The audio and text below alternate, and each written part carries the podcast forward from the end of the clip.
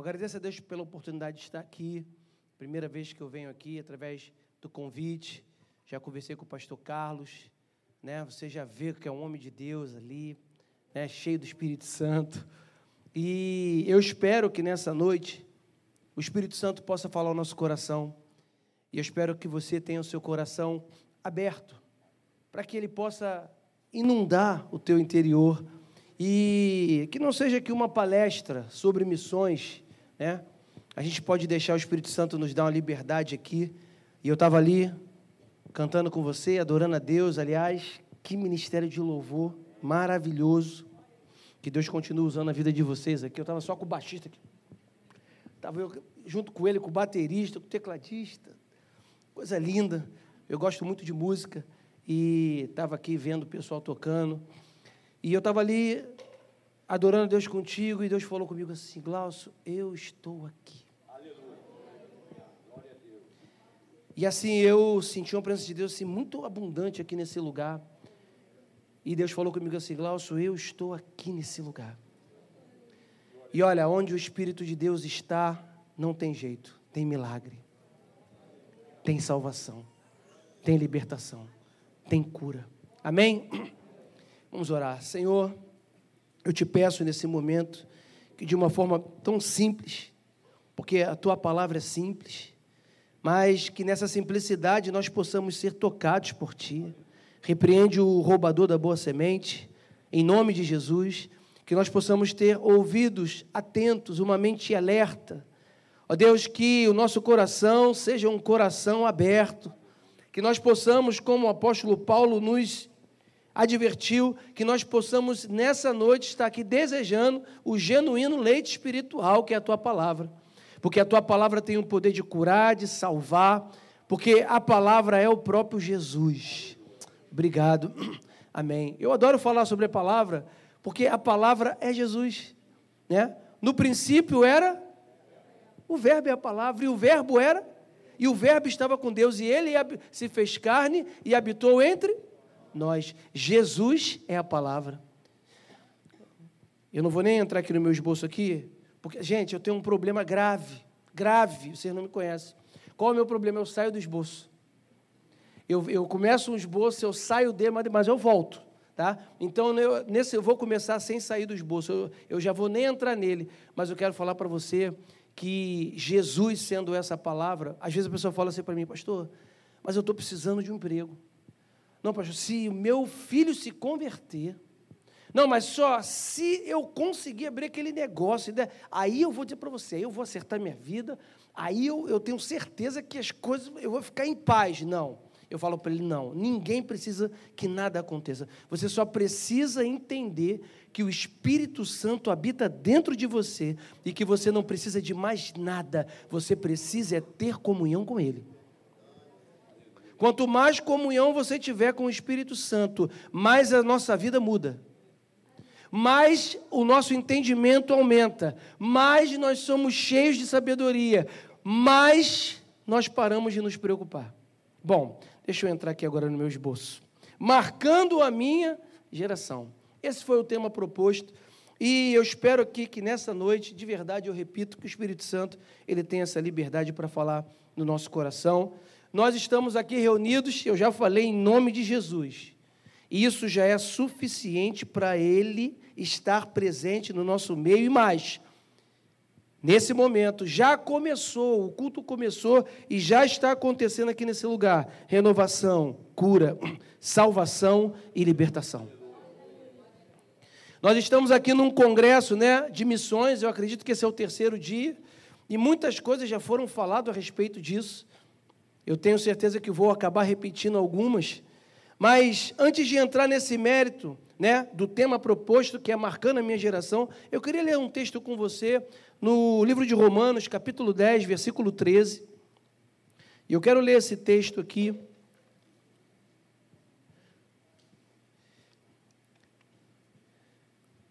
Porque a autoridade de tudo que vai ser falado aqui é da palavra de Deus. O apóstolo Paulo ele vai dizer assim: porque todo aquele que invocar o nome do Senhor será salvo. É Romanos 10, 13. 10, 13. Quem achou diz achei. Diz assim: todo aquele que invocar o nome do Senhor será salvo. Como, porém, invocarão aquele em quem não creram? E como crerão naquele de quem nada ouviram? E como ouvirão se não há quem pregue? Mas nem todos obedeceram ao Evangelho. Pois Isaías diz: Senhor, quem creu em nossa pregação? E como pregarão se não forem enviados? No 15. Eu tô, né? É o 15. É porque eu estou pulando os versículos aqui ou não? É, agora é o 15. E como pregarão se não foram enviados? Como está escrito: Quão formosos são os pés dos que anunciam coisas boas. E o 17 dizia assim: a fé vem pelo ouvir e ouvir a palavra de Deus. Nesse texto, você pode sentar. Nesse texto aqui, o apóstolo Paulo, após ele fazer algumas reprovações bem ativas no capítulo 9, ele se volta para o tema salvação da alma com o reconhecimento de Jesus como sendo essa fonte da salvação. Aí no capítulo 10, ele vai afirmar que a salvação vem de Jesus, mas depende também da fé humana, depende também que o homem se chegue a ele, um combinado de ações que vai levar aquele que crê para o céu. Todo aquele que invocar será salvo. Subentende, então, um reconhecimento de fé e uma busca pela salvação. Todo aquele que invocar Alguém está buscando salvação e em Cristo está reconhecendo que Ele é a salvação. O homem se afastou de Deus, você sabe disso, e pelo pecado e por causa do pecado, ele precisa de um abalo especial, ele precisa de um abalo espiritual para que a sua atenção se volte para Deus. O apóstolo Paulo ele vai enfatizar que os homens não irão crer se não tiver quem pregue. Bom, é aí que nós entramos. É aí que a igreja entra. É aí que você entra. É aí que nós entramos como missionários de Deus para pregar, para anunciar àqueles que estão perdidos que Jesus vive, que ele continua vivo, que ele está aqui e que ele pode continuar curando, sarando, mudando vida, mudando realidade. Né? E o pastor, ao começar aqui, falou sobre isso. Né? Nós precisamos ser missionários por onde quer que nós estejamos, na nossa área de convivência. Então, estar num congresso de missões significa que você quer saber mais sobre esse tema. Significa que você tem um coração queimando por missão.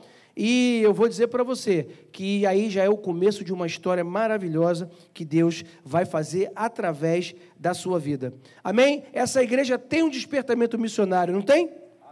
Nós fomos chamados e nós estamos ouvindo essa voz.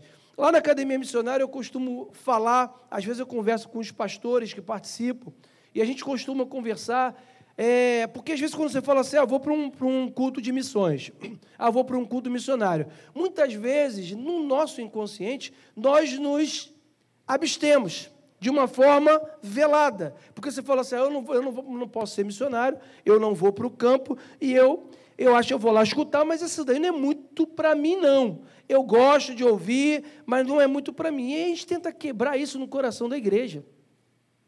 Porque quando você falar de missão, você tem que dizer: opa, é comigo, porque ele me chamou para ir. E você pode ser missionário de qualquer forma. Você pode ser missionário orando, intercedendo. Você pode ser missionário aqui na igreja, fazendo missão urbana. Essa igreja faz missão urbana. Eu vi que faz, eu já vi aqui. Tem, tem o pessoal da assistência social, espiritual e social. Né? A gente dá um motivo para chegar perto das pessoas.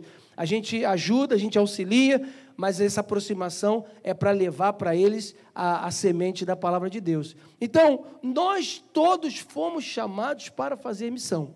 Né? E lá na Academia Missionária eu sempre falo, né, você pode, como a gente tem, e a Maranata também tem campos missionários, que eu sei, é, você pode fazer sendo, você pode fazer missão integral, semi-integral ou pontual. Por exemplo, a gente tem um projeto lá no sertão de Minas Gerais e da, e da Bahia, sul da Bahia ali, e inclusive a nossa turma vai estar indo agora para setembro de novo para lá.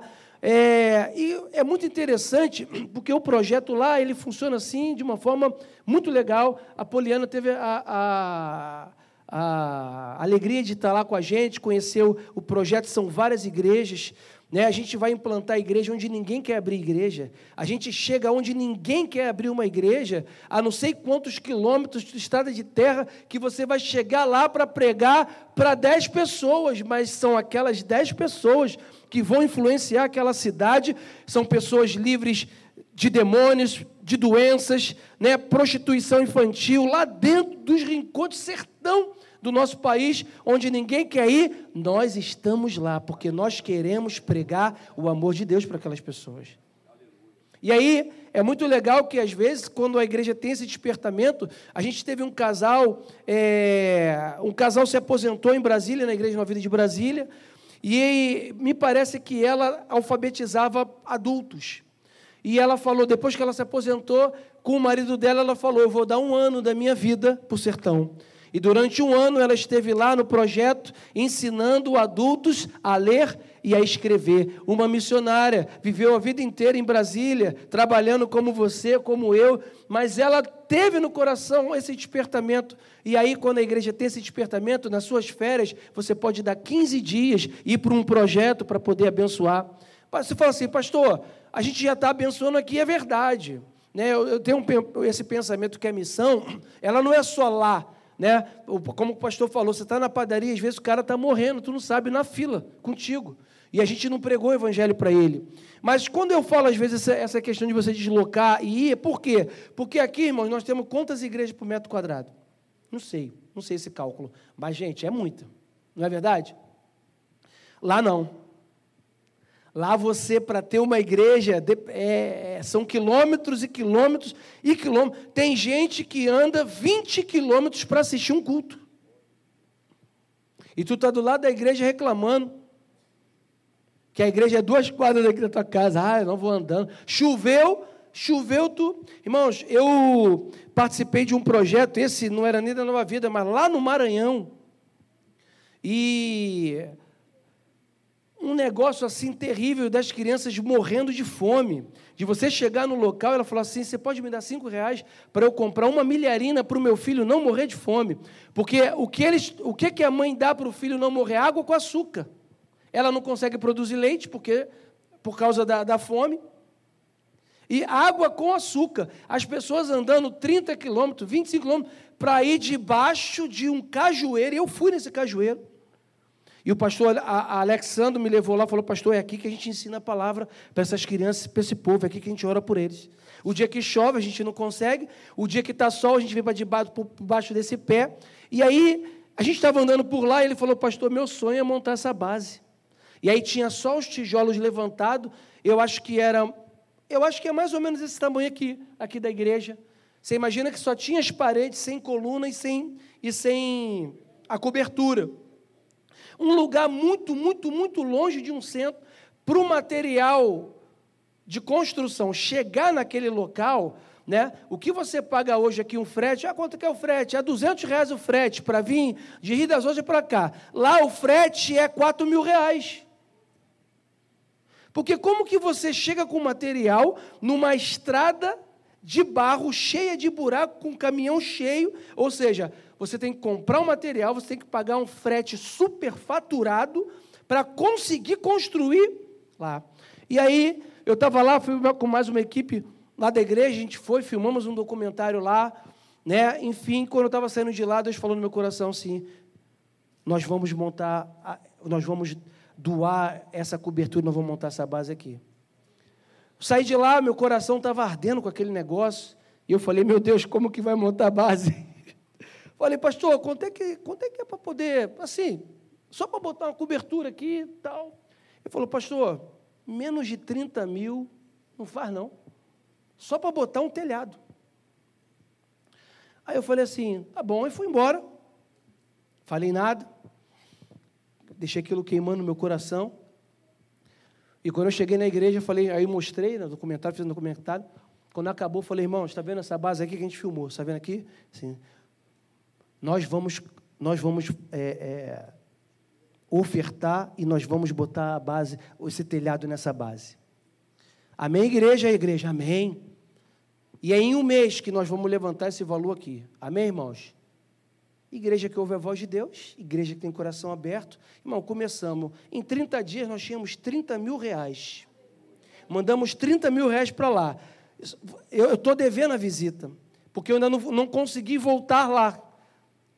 Mas olha, ele manda para mim as crianças. E aí outra igreja chegou lá e embolsou, a outra fez não sei o quê, a outra não sei o quê. Eu sei que hoje ele está atendendo lá, eu acho que por volta de 100 crianças, famílias, e o culto é feito lá, uma igreja dentro do sertão, lá, lá, lá, no, no, no semiárido, com um monte de gente servindo a Deus e tendo a vida mudada. Olha só, coisa linda. Bom, falei que eu saía do esboço? Eu saí. Vou retornar e vou tentar, que o meu tempo aqui eu já sei que é curto, mas eu vou tentar. Bom, antes de voltar nesse tema, eu quero perguntar para você o que é missão? O que significa missão?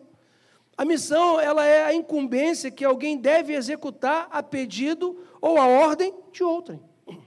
É algo que mandam, né, você e eu fazer. E essa missão foi dada por quem para mim e para você? Por por Deus. Jesus esteve na terra e num determinado momento, você sabe, ele mandou, ele reuniu alguns, é, os seus discípulos e mais algumas pessoas, o que a gente conheceu como a comissão dos 70 que ele, que ele enviou. E ali ele falou: Olha, vocês vão, vocês viram tudo isso que eu fiz?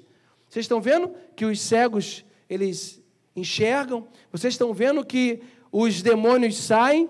Que há libertação, que há cura? Pois é, vocês agora vão, porque no meu nome vocês vão fazer tudo isso. E o pessoal foi, creu, e ali com Jesus em vida, eles expulsaram demônios, eles curaram, eles oraram pelos enfermos, eles foram curados, e quando eles retornaram com alegria, falando para Jesus, abismados com aquilo, Jesus falou: então, essa obra aqui, vocês agora não vão entender muito bem, mas daqui a pouco vocês vão entender, porque essa obra aqui são vocês que vão fazer, porque o Espírito Santo vai estar com vocês e vocês vão fazer não só essas, mas obras ainda muito maiores do que essa.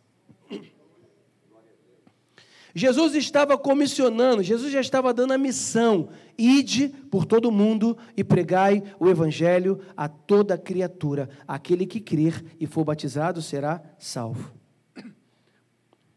Bom, essa é a incumbência que Jesus deu a mim quando eu nasci de novo. Quem já nasceu de novo aqui diz amém. Então, meu filho, tem que pregar o evangelho Tu tem que pregar o evangelho para quem estiver do teu lado. Tu tem, eu, eu tô, eu esses dias tive uma experiência muito boa com o evangelismo, porque eu vou para o meu trabalho e é um centro comercial, eu paro o meu carro e eu paro o meu carro ali já tem um lugar de, de lavar carro, eu pago mensalmente para o pessoal lavar meu carro e tem os meninos que lavam o carro ali. E eu paro o meu carro ali, deixo a chave, vou trabalhar, quando eu volto para buscar o carro, e faço isso, deve ter aproximadamente um ano e alguma coisa. Na semana retrasada, no mês passado, eu fui pegar meu carro e aí eu, quando eu peguei a chave, estavam os três meninos que sempre lavam o carro lá, e eles falaram assim: é, a gente pode fazer uma pergunta para o senhor? Falei, pode. Não, é, o senhor é cristão? Aí eu falei para ele assim, sou, eu falei, não te disse, falei, falei contigo, cara. Usei falando dele, né? Eu falei, é, sou cristão, mas sou pastor. Ele, tá, não está, não é agora. Aí está vendo? É pastor. Ele falou você para mim, nós somos todos desviados. Esse aqui canta, pastor. Falei, tu canta, canta, canta. Aí falei, então canta aí para mim. Cara, quando o garoto começou a cantar, arrepiou. Eu falei, rapaz, Espírito Santo fugiu de você não. E ali eu comecei a ter um relacionamento mais estreito com aqueles rapazes. E ali eu começava a falar com eles do amor de Deus. Peguei o WhatsApp, a gente tem uma escola de vida online, é uma, um ensino bíblico online lá na igreja. Matriculei aquele garoto no ensino online, falei assim: vocês precisam ler a Bíblia. Ah, mas eu não consigo ir para a igreja, eu não quero saber que tu. Tu vai, tu precisa estar em contato com a palavra. Quem está com alguma, algum problema aqui? Pastor, eu preciso que Deus faça um milagre na minha vida. Quem tem aqui? Fala assim, eu, tô, eu preciso. Mergulha na palavra. Mergulha na palavra. Outro dia eu estava contando um testemunho, já fugi, tá, gente? Mas, ó, fica tranquilo que Deus vai falar contigo mesmo fora do esboço. Outro dia eu, tava, eu fui dar aula na escola de vida numa das igrejas nossas, e aí, no meio da aula, um aluno nosso lá, membro, ele foi dar um testemunho.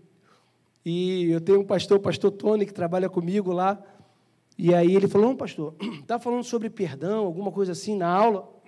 Eu falei, não, tive uma experiência com Deus aqui. Foi, foi o pastor Tony. Liguei para o pastor Tony e falei assim, pastor, eu queria marcar um gabinete contigo. Não, estou chateado, que aconteceu um negócio aí, irmão. Aí o Tony falou assim, tá bom.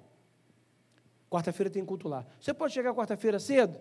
Posso. E o Tony sempre chega quarta-feira, tipo assim, ele sai do trabalho, o culto lá é sete e meia, quando dá cinco horas, quatro e meia, ele já está na igreja. Porque ele chega lá para orar. Ele fala, abre a igreja e fica orando. Aí o irmão chegou lá umas cinco e meia. Eu posso falar o nome dele que você não conhece, o Juca. O Juca chegou. Ô pastor, cheguei aí, vamos para o gabinete. Ele falou, meu filho, vem para cá. Entra aqui. Ajoelha e ora. Aí ele, eu estou orando, ora comigo. Aí Tony está orando, está orando, está orando, e isso ele contando. E aí ele, o Tony está orando pela igreja, ele está sentado aqui, aí o Tony passa assim, eu não estou escutando você orar. Ora alto. Ah, ah Senhor, não sabia nem o que orava. Mas começou a orar. Ora mais alto. Ele começou a orar, e daqui a pouco ele começou a orar, começou a orar, e o Espírito Santo começou a agir na vida dele. Ele ficou uma hora orando e falou: Pastor, nunca orei tanto na minha vida. Quando acabou, Tony acabou de orar e falou assim: Agora, Juca, vem cá. Vamos lá. O que, é que você quer falar comigo? Nada. Estou bonzinho, pastor. Deus já me curou. O Tony falou, isso foi para você aprender. Eu queria dizer para você o seguinte: o teu problema é que tu não ora. Esse é o teu problema.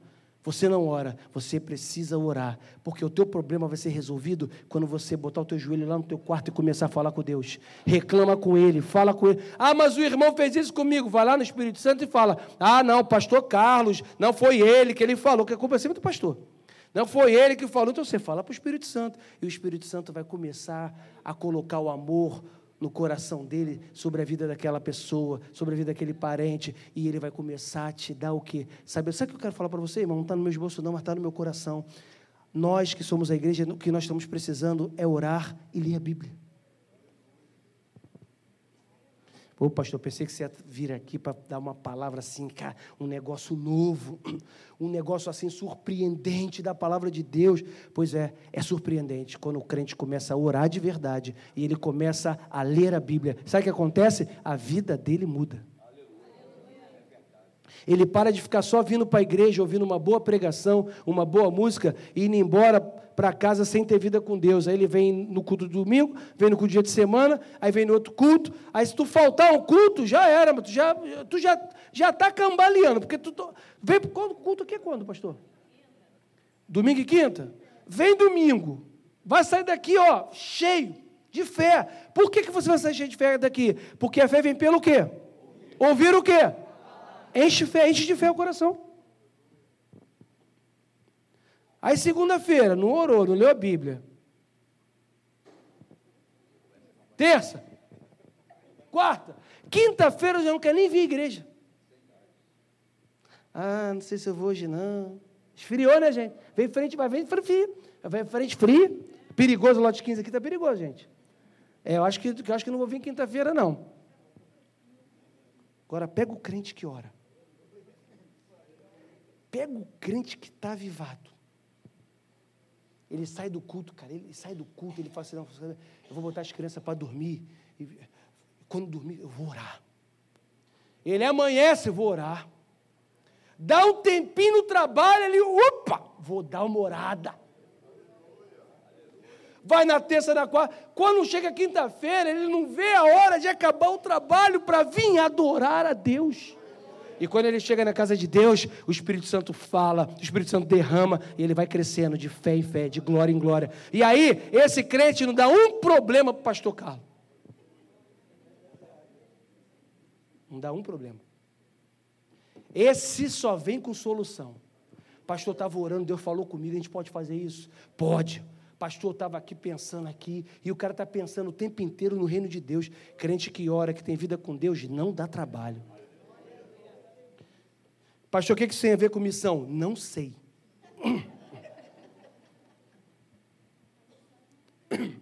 Ainda voltando lá no texto de Romanos, agora, agora é a hora que eu digo que eu voltei. Tá bom? Voltando ao texto de Romanos, surge uma pergunta: Como pregarão se não forem enviados? Esse versículo ele pode fazer um paralelo com a ordem que eu já acabei de falar aqui, entregue pelo próprio Jesus: ide por todo o mundo e pregai o evangelho. Paulo ele se utilizou também lá no texto de Romanos que nós lemos, do texto lá de Isaías 52, 7 quando Isaías falou: Quão formosos são sobre os montes os pés do que, dos que anunciam boas novas, que faz ouvir a paz, que anuncia coisas boas, que faz ouvir a salvação, que diz a Sião: O seu Deus reina. Esses são os missionários. Eu e você. Quando nós abrimos a nossa boca, ou às vezes nem abrimos a nossa boca, mas a nossa presença, ela já vai influenciando a vida das pessoas, ao ponto delas se sentirem bem ao nosso lado e não saber dizer o que está acontecendo. Eu não sei o que é que você tem, mas você tem alguma coisa que quando eu estou perto de você, o meu coração arde, é o Espírito Santo habitando dentro de mim. Entendendo esses princípios básicos, nós passamos então a ter um foco para saber o que nós estamos fazendo, por que, que nós temos vida com Deus, por que, que nós fomos resgatados do império das trevas, por que, que nós estamos no reino do Filho do seu amor. Nós sabemos que fomos resgatados, nós temos um Deus, nós sabemos o que nós estamos fazendo aqui. Nós estamos nesse mundo como embaixadores de Cristo. Todo mundo sabe o que é um embaixador? Amém? Nós estamos representando um reino nessa terra, o reino espiritual. O reino espiritual, irmãos, entende uma coisa? Nós temos o natural e o espiritual, está comigo? O natural é o que nós vemos. O natural é aquilo que os nossos cinco sentidos estão falando para a gente. É o que você vê, o que você ouve, o que você fala, o que você sente. É o toque, é o natural.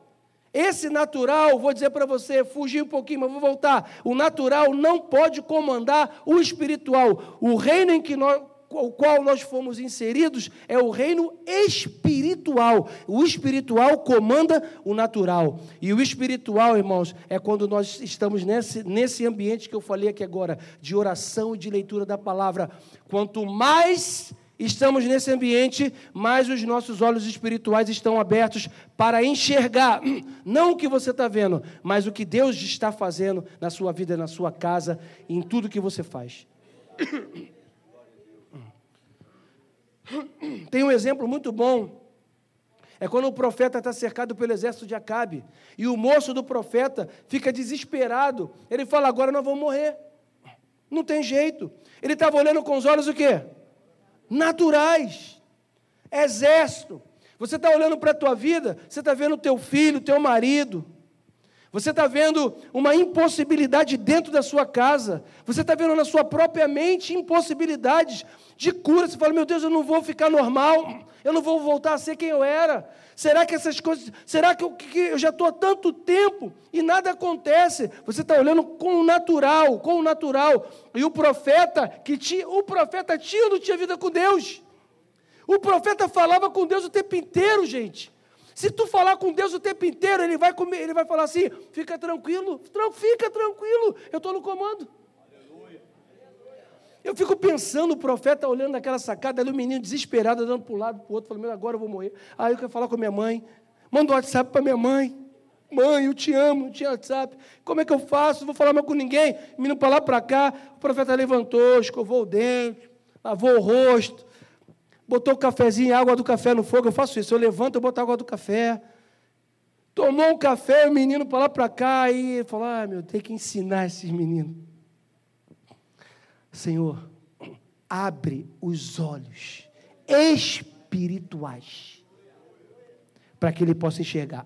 E quando os olhos espirituais do ser humano são abertos, você começa a enxergar outra realidade. O que era impossível, você fala assim: isso para Deus não é nada. E é aí que as pessoas falam: esse cara está doido, esse cara está maluco. Como que pode viver assim? Como pode estar com tanto problema?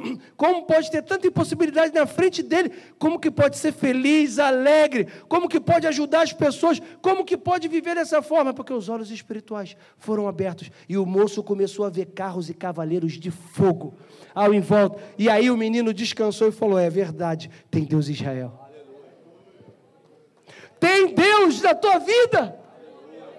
Meu Deus. Meu Deus. Deus está aqui, gente. Eu, eu acho muito legal, eu até me emociono. Eu não posso nem falar, senão eu choro no púlpito aqui. Mas eu vou pregar às vezes em algumas igrejas, né? E eu entro na igreja, assim, eu estou aqui junto porque eu vim para adorar a Deus. Rapaz, é tão bom quando você entra numa igreja que você vê a presença de Deus aqui fluindo. Que você vê Deus agindo no meio da igreja. Não somos perfeitos, irmãos. Eu sou pastor, sei. Igreja, fala assim, não, pastor, você não sabe a luta que foi no ensaio hoje para sair esse louvor. Eu sei, tem luta mesmo. Que o guitarrista falou que não vai fazer aquilo, e aí o baterista falou que não, não é assim, outra nota é essa, não é essa, está começando o culto, acaba tudo. Aí está tudo aqui né, tranquilo.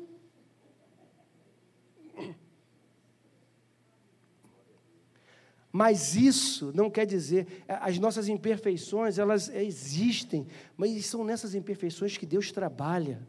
Mas nós não largamos. Aí o bater não larga. Ah, mas não larga. Ele é chato, mas ele é meu irmão. E eu vou. Essa semana eu tive que pedir perdão ao irmão lá da igreja, sabe? Porque, tratando algumas coisas, ele se sentiu assim, chateado, como eu falei com ele, eu fiquei sabendo disso. A primeira coisa que eu fui lá foi fui lá falar com ele. O outro pastor falou comigo: Olha, o menino está chateado. A minha primeira vontade foi apertar o pescoço dele. Alguém tem vontade de apertar o pescoço de alguém? Mas assim, mas é, não é apertar de verdade, não. É assim, é, é só na figura de linguagem, tá? Mas assim, eu vou lá, vou ainda falar, vou ensinar ele. O Espírito Santo falou comigo, rapaz, você já está crucificado com Cristo, cara. E aí, o Espírito Santo veio no meu coração. Eu falei: a hora que eu encontrar com Ele, eu não quero saber de nada. Eu vou dar um abraço nele, eu vou dar um beijo nele. Eu vou falar para ele, rapaz, não quero saber que tem razão, que não tem razão. Eu quero saber de nada. Eu quero saber que se eu fiz alguma coisa contra você, me perdoa, cara. Você me desculpa. Não é minha intenção, eu te amo, cara. Me abraça aqui. Eu amo você, eu amo a sua família. Você é importante. E eu erro, cara. Poxa, você está achando o quê? Que, que é... Não, porque o cara acha que é pastor, que bota asa, né? Não, pastor agora não, do homem. O pastor erra, gente. Ele tem as suas dificuldades, como é tudo de carne, igualzinho, gente. Mas olha, foi muito lindo, pastor. E eu dei um abraço nele, e ele me deu um abraço, e ele falou assim: Ó, oh, pastor, eu estava só esperando você vir falar comigo. Eu falei: então tira esse bico. Tira esse bico do. Falou, não, pastor, a borracha já passou. Eu estava falando aqui, né? Por quê? Porque é na comunhão que o Senhor ordena a bênção e a vida. Se tem comunhão, tem fluir de Deus no meio do povo, no meio da igreja. Deus cura, Deus fala, os dons espirituais são manifestos. E é nessa hora que eu volto de novo para os bolsos. Eu não aguento. Eu falei que entendendo esses princípios básicos, eu falei tanta coisa, você até esqueceu quais foram os princípios. Nós sabemos o que nós estamos fazendo aqui nessa terra. E aí, agora sim, né? Falei de missão e como missão e como missionário de Deus que nós somos aqui. Existem algumas estratégias espirituais que vão nos habilitar e no, vai nos preparar para que nós possamos, nessa missão, sermos eficientes.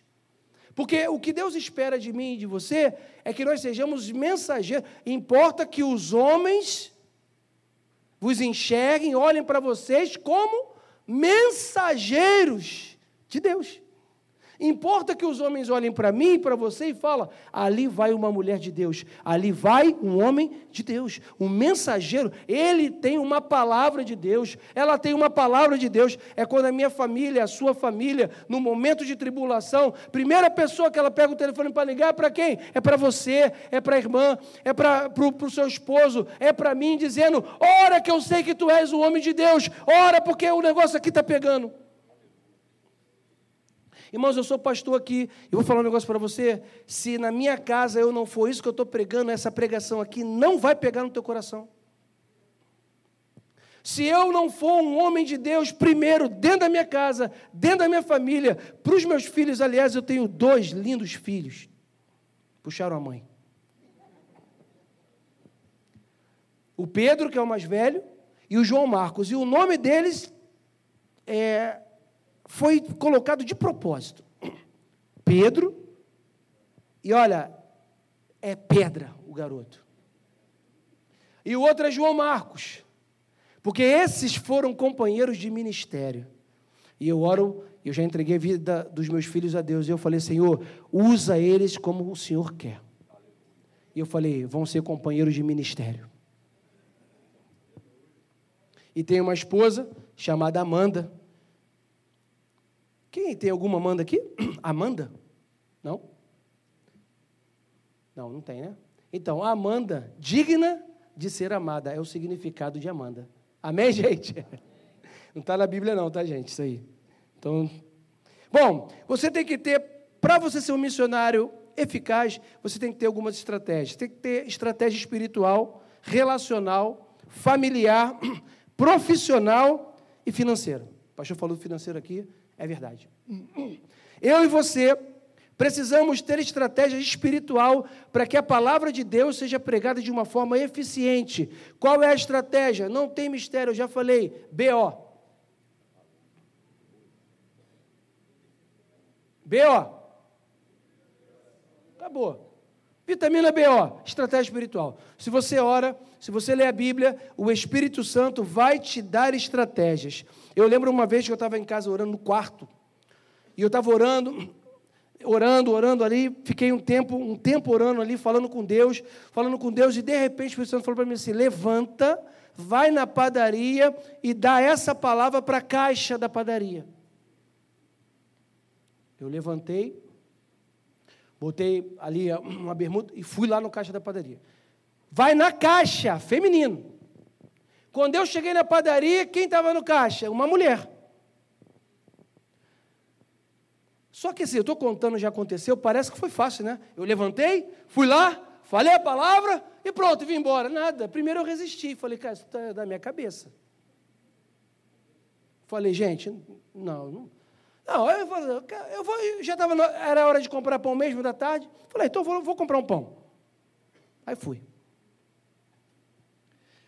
Comprei o pão. Aí fiquei olhando, como que eu vou falar? Peguei o pão. Estou na fila. Passei, paguei, paguei, peguei o troco. Aí voltei e falei, oh, moça, você me desculpa, mas é o seguinte, eu estava no quarto orando. O Espírito Santo falou comigo para vir aqui falar contigo isso. A mulher começou a chorar de não conseguir parar de chorar. E ela começou a chorar, chorar, chorar, chorar. Acho que ali eu fiz uma oração com ela, fui embora. Nem sei mais o que aconteceu sobre isso. Mas o que eu estou querendo dizer para você, quando você está em oração, em leitura da palavra de Deus, o Espírito Santo ele te dá estratégia espiritual para você fazer o nome dele ser conhecido. Segundo, estratégia relacional. Tenha bom relacionamento com as pessoas. O que eu estou falando aqui não está baseado no que eu penso, está baseado na palavra. O que, que a palavra de Deus diz, fala, fala sobre isso? No que depender de vós. Tendes paz com todos os homens. Depende de você? Depende de você. Não, pastor, ela que fez isso contra mim e está errada, tem que vir. Olha só, quando Jesus falou para eu e você perdoarmos, ele não falou quem é que, tá, que deveria estar certo. Alguém leu isso lá no Novo Testamento?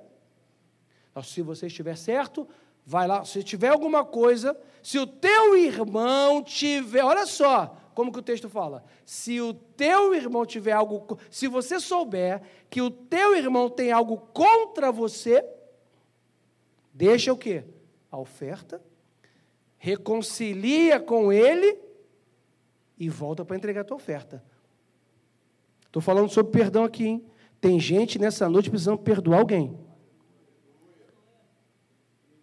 Pode ser que você esteja aqui doente na sua mente, que esteja doente, doente fisicamente, porque você não liberou perdão sobre a vida de alguém.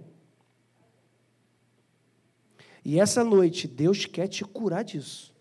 É a noite de cura, irmão. Pega essa palavra, se é contigo, você pega essa palavra lá dentro do teu coração, porque a palavra de Deus diz que não haja nenhuma raiz de amargura que brotando venha contaminar outros. A falta de perdão produz raiz de amargura. Deus não te recriou para você viver com raiz de amargura no teu coração.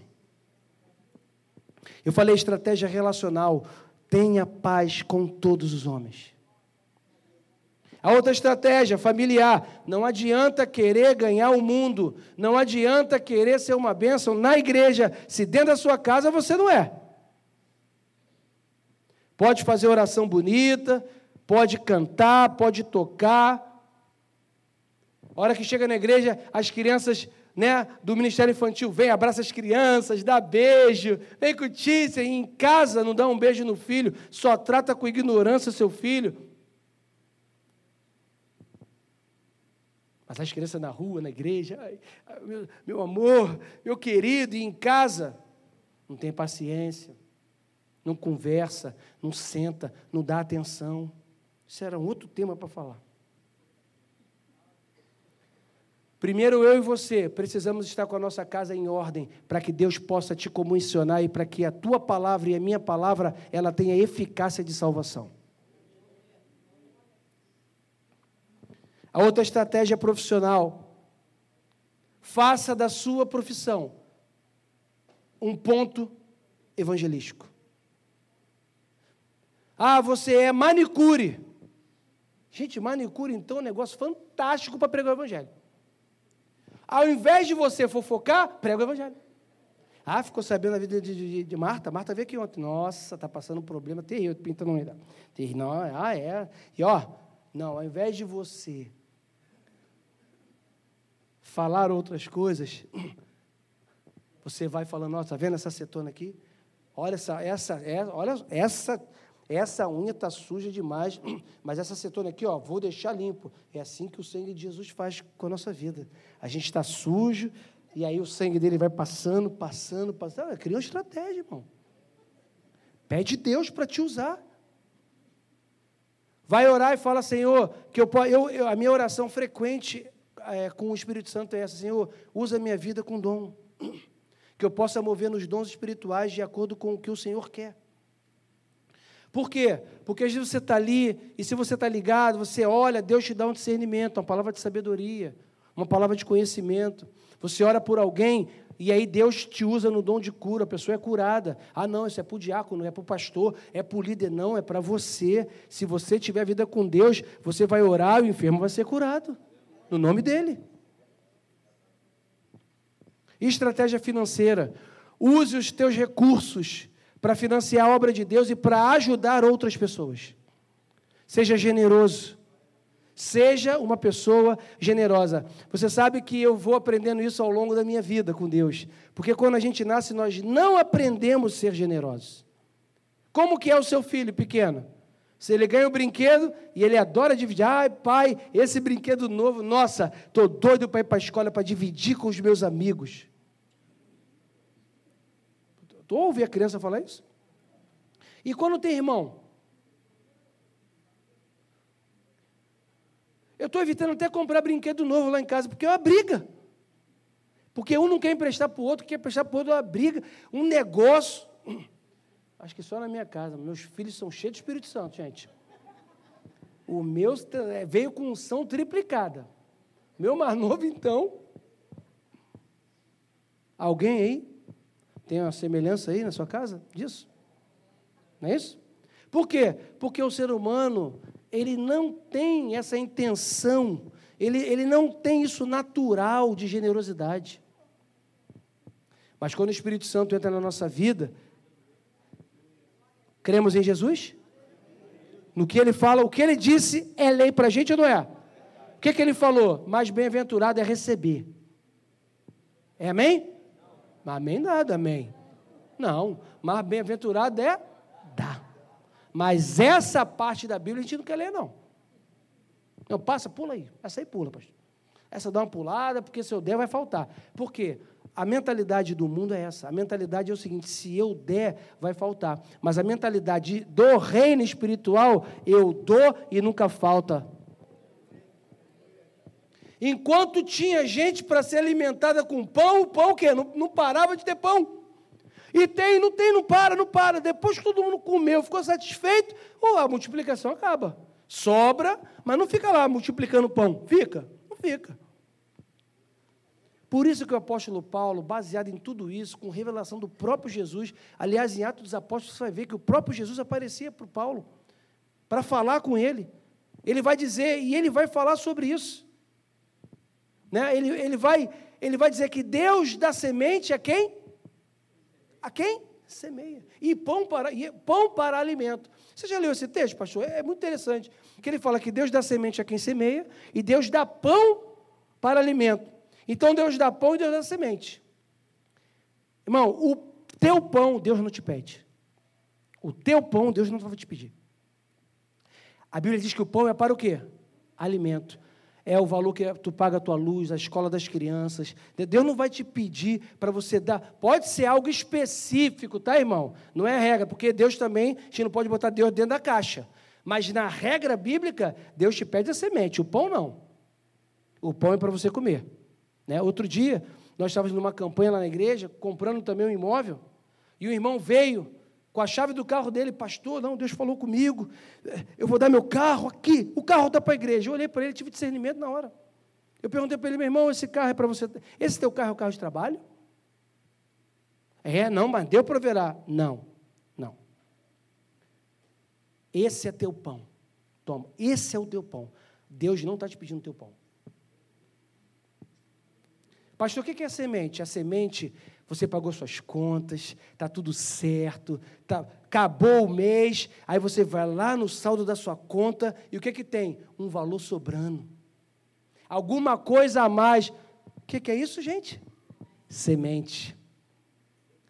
Semente foi feita para quê? Tem muito crente comendo o quê? Semente. A semente a gente não come, a semente a gente planta na vida de alguém.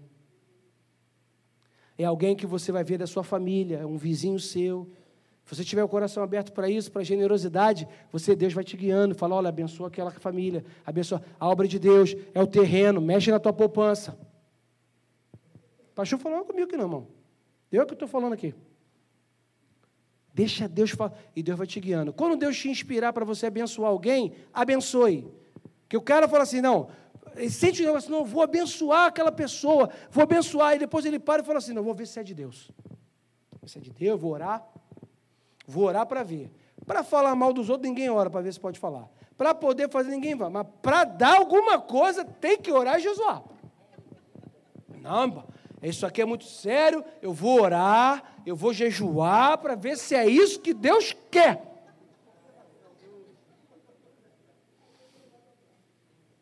Deixa eu falar um negócio para você.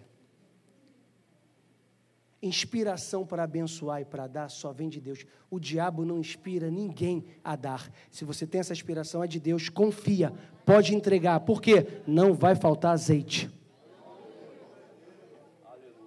A Bíblia não mente. E olha, irmãos, não tem nada a ver com valor, tá? Isso não tem nada a ver com valor. Não tem nada a ver com valor tem a ver com o coração. Tu quer ver se você é um cara abençoador ou não? Não, pastor, um dia, um dia o irmão veio assim para mim, irmão, pastor, um dia, não, Deus vai me abençoar. Eu vou ser um financiador da obra de Deus. Falei até agora igual o Claudio Duarte aqui, né? A voz. Aí eu olhei para ele e falei assim: é, irmão, é. falei: hoje você financia a obra de Deus? Não, mas eu estou esperando as coisas melhorar, pastor. Mas quando melhorar, eu falei: olha só, quando melhorar, você vai sumir da igreja. Porque se você não for fiel no pouco, no muito. O cara, o cara recebe R$ 1.500. Ele olha para 150 e fala: Não, mas. Ai, é igual a história do meu filho. Eu ensinando meu filho a dizimar. Olha só, eu, meu filho não estava pronto ainda, eu já que. Ele recebe a mesada lá, a avó, né? A avó, avô, sabe como é que é, né? Com o neto. Aí ele vai guardando, guardando, ele juntou dinheiro. Eu falei para ele, rapaz, falei, Pedro, você precisa agora, vou te ensinar. É, a gente precisa dizimar, ofertar. Eu fui explicando para ele, fui explicando, explicando. O semblante dele foi caindo. Caindo. Aí ele contou que ele tinha lá, ele tinha um pouquinho, tinha um valor assim razoável. Aí ele fez o cálculo de 10%. Quando ele falou o cálculo de 10%, uma lágrima desceu. De verdade. De verdade. A lágrima, eu vi ele olhando para mim assim, ó, e a lágrima no canto desceu. Ele falou: Pai, eu vou ter que dar. Pai, é meu, pai, eu vou ter que dar, pai. Eu falei para ele: não, cara, não. Você só vai fazer isso quando você tiver o entendimento. Você não tem que dar, pode guardar seu dinheiro aí. Fica com ele aí guardado. Ele não estava ainda no momento. Passou, passaram os anos, e ele recebe a mesada, e ele, e ele hoje já está maior, e ele tira o dízimo dele. E nós fizemos uma, nós temos também uma ação social, o Ministério Abraçando Vidas, que a gente sai, a gente dá assistência espiritual para o pessoal em situação de rua. E nós fizemos um Abraçando Vidas lá na igreja, abrimos a igreja, a gente tem uma quadra, a gente abriu a igreja e nós fizemos um dia para receber pessoas em situação de rua, onde nós fizemos um bom café da manhã, preparamos para cortar cabelo, fazer escova, é, tratar, fazer hidratação. Montamos um bazar onde eles entravam, escolhiam a roupa que eles queriam, kit de higiene, eles tomaram banho, almoçaram com a gente, ping-pong, totó, depois é, é, lancharam com a gente e no final fizemos um grande culto. Foi um dia assim. E eu estava na igreja falando, irmãos, você pode dar um, um kit, você é tanto, tal, tal. Quando eu cheguei em casa, eu estava no carro indo embora para casa, ele no carro falou, pai, porque Pai, vou, quero ficar dois meses sem mesada. Pega os meus dois meses de mesada e compra tudo de kit higiênico. E eu quero estar lá. E nós fomos. Sentamos, conversamos, tomamos café, jogamos ping-pong. Ficamos um dia ali, passamos aquele dia ali. E aquilo me trouxe muita alegria para o coração. Por quê? Porque ele entendeu. Ele entendeu sobre a questão do quê? Do dar. É, eu, eu, eu ia falar para você, vou fazer um teste com você. Já baguncei tudo aqui, gente.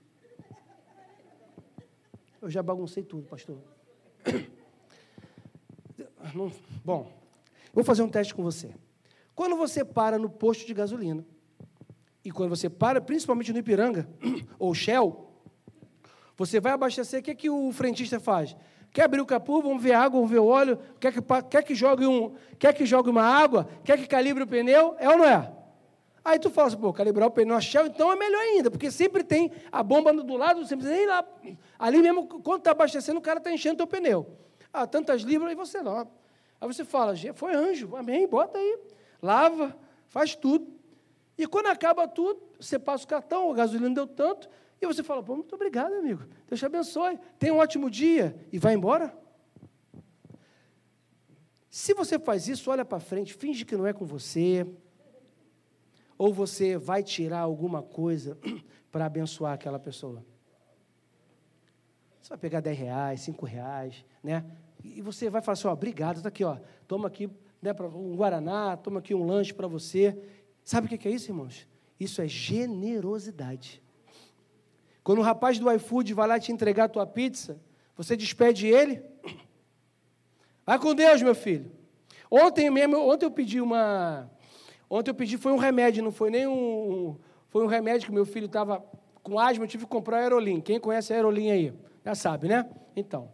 E aí, eu tinha chegado da igreja, ele estava passando mal, era meia-noite alguma coisa, era quase uma hora da manhã. E aí chegou o entregador da farmácia para me entregar o remédio, e era uma moça, que estava de motoqueira, toda, né? Era uma moça, e ela, quando ela entrou, ela, ela foi me entregar o remédio, Deus falou comigo, pega 50 e dá para ela. Aí eu peguei uma nota de 50 e dei para ela, falei, isso aqui, ela, moço, isso aqui é gorjeta, que isso, moço? Eu falei, não, porque eu olhei para aquela menina e falei assim, cara, ela é quase uma hora da manhã, entregando, trabalhando. Eu falei, Deus te abençoe, olha, você é muito trabalhadora, que Deus te abençoe, isso aqui é para te abençoar. Não deixa o entregador ir embora sem que você faça alguma coisa por ele. Amém, irmãos? Bom, o que, que isso tem a ver com missão, né? Tem a ver sim, porque a missão, ela é financiada por mim e por você. Até para que a gente vá lá, que a gente pregue, que a gente faça. Você está aqui na igreja, vamos fazer uma ação social para abençoar pessoas. Faz sem dinheiro, irmão? Não tem como. Vai fazer um cachorro quente. É o cachorro quente, mas tem quantas pessoas? Tem 200 pessoas. Cachorro quente que é barato, fica caro. É ou não é verdade? Tudo é com recurso. Então, se você quer ser um missionário eficaz, eu vou só repetir: tem que ter estratégia espiritual, relacional, familiar, profissional e financeira. Pastor, já acabou meu tempo, né? né? Oito horas termina? Não vou continuar, não dá. Me desculpa. Não, pastor, não, pastor. Eu olhei aqui, passou dez. Gente, Deixa eu mostrar para vocês. Ah, estou terminando. Olha o esboço.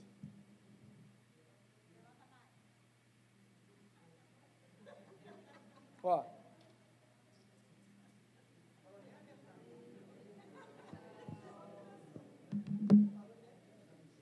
Tem condições? Não tem. Não tem como você pregar a Bíblia toda em uma noite, não dá. Eu deixei de. Eu falei tudo, só não falei como marcar a geração, né? que era o tema. Então, parei na minha introdução. É, pastor, você me desculpa. Eu vou terminar por aqui. Desculpa a vergonha aí de passar dez minutos. Mas, gente, se tiver uma outra oportunidade, eu volto para falar. Mas, olha, eu espero que Deus tenha falado do seu coração. Eu confesso aos irmãos que deveria ser diferente do que foi, mas eu também tenho certeza que Deus tem essas formas, né? De falar, de impactar. Mas olha, eu ia falar. Não, não vou, senão continua, não paro. Mas marcar uma geração, irmãos. A verdade é que quando nós. É, a nossa caminhada com Deus, na nossa caminhada com Deus, nós sempre estamos marcando pessoas. A sua vida já está marcando a vida de alguém. Se você está inserido no, no, no, né, na sua família, no seu ambiente de trabalho, na sua vizinhança, na igreja, a nossa vida já está marcando. E eu espero que a nossa vida esteja marcando positivamente. Porque nós fomos chamados, e aí, alguém aqui já leu esse versículo, ia terminar com ele, já fui lá para o final do meu esboço. Nós fomos chamados para sermos sal, para sermos luz e nós precisamos estar com a nossa luz brilhando. Brilhe a vossa luz diante dos homens. Que você possa fazer brilhar o Espírito Santo diante dos homens. Onde eu estiver, onde você estiver, que nós possamos marcar a vida dessas pessoas. Marque a vida do seu filho. Marque a vida da sua filha, marque a vida da sua esposa, do seu esposo, marque a vida da sua família, marque essa igreja com a tua presença, ao ponto do dia que você não estiver aqui, ou que você não puder estar, alguém sempre fale: puxa vida, que pena que o irmão tal não está mais aqui, que foi porque faz tanta falta, marcou tanto nossa igreja, com amor, com alegria, com generosidade, com abundância. E eu tenho certeza que agora você já pensou em alguém que não está aqui e que marcou tanto essa igreja. que eu e você possamos ser essas pessoas. Que se algum dia você for transferido para trabalhar em algum lugar, que aqui nessa igreja todo mundo o tempo inteiro fale: puxa vida, por que, que esse irmão foi transferido? Volta, todo mundo te ligando, volta para cá, por quê? Você faz muita falta, por quê? Porque você marcou a tua geração.